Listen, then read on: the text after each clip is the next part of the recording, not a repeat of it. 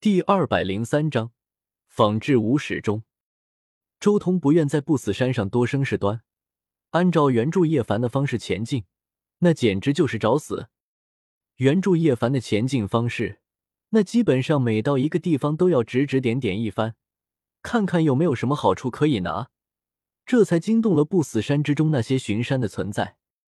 但是到了周通这里，他一路上根本不愿多生事端，什么地方都是一掠而过，什么仙类绿金圣灵，什么药田，全部都没有停留，而是不断加速。此行来不死山的目的已经达到了。接下来直接离开就行了。最后，他们终于接近了不死山的中心区域。二十七座大山高耸入云，漆黑如墨，全都缭绕着带状黑雾，阻挡在前方。正东方二十七座大山，其他方位都有二十七座的话，正好一百零八座大山。叶凡看着那不死山核心的山势，心中震惊。别管那么多了，我们快要接近生路了。周通看了眼叶凡，随即立即带着几人向着金光最重的地方赶去。那里是虚空大帝布置的生路。不多时，几人穿过森林，见到一个巨大的棋盘，纵横交错，刻满了道纹。这是离开不死山的东西吗？庞博看着这个棋盘，脸上露出一丝惊奇之色。这是虚空大帝留下来的东西，也是整个不死山的生之门。不过你们别乱动，随便触动一下就有可能被传送到无尽遥远的地方，到时候找都找不到。周通告诫了他们一声，随即静静的站在这里研究这个棋盘道纹。当，当，当，霸钟在周通的心田晃动，发出真正钟声。在周通没有察觉的时候，钟体上出现了好几个大地的烙印。除了虚空大帝之外，还有不死山的古皇烙印。当初虚空大帝打进来的时候，曾经在这里与好几位至尊对峙，这里留下了他们的无上烙印。现在被神痕紫金记录下来。即便有了虚空大帝的一角阵纹，即便有了祖字密，周通也花费了一整天的时间，才将眼前这个阵纹研究透彻。他双手在棋盘阵纹上不断滑动。改变着阵纹的一些细节，最后他手掌一拍，顿时几人身形一闪，直接消失在了不死山深处。光芒一闪，几人瞬间出现在一个全新的地方。熊，烈焰无尽，金色的火焰如同火海般汹涌，天之金火滔天。我可可！庞博刚想开骂，一口火精涌入口中。呛得他连连咳嗽。这是什么地方？我们传送到哪里去了？叶凡皱了皱眉，问道：“太阳星。”周通随手一抛，金刚镯出现，直接在火海中隔开一个安全区域。太阳星，怎么突然到这里来了？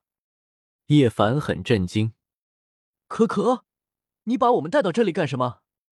庞博问道。计划开始之前的最后一个准备。说起来，庞博，你的永恒蓝晶还没有练成属于自己的气吧？正好趁这几天可以好好锤炼一下。周通说话间，已经走到了不远处火力最强盛的地方。他直接取出一物，没有绚烂刺目地光，有一种神圣柔和的光辉，让人的心都为之宁静了下来。大罗银晶。小霸王准备炼制什么东西吗？庞博也看了过去，他认得这一块大罗银晶就是上次敲诈圣地获得的战利品之一。仿制无始终。周通回应了一声，也不理会庞博那震惊的表情，直接动手。这一块大罗银晶足足有将近一方的大小，周通切了五分之一下来，将其他的大罗银晶收好。五分之一的大罗银晶也要比周通的霸钟体积还大，足足有两个霸钟的体积。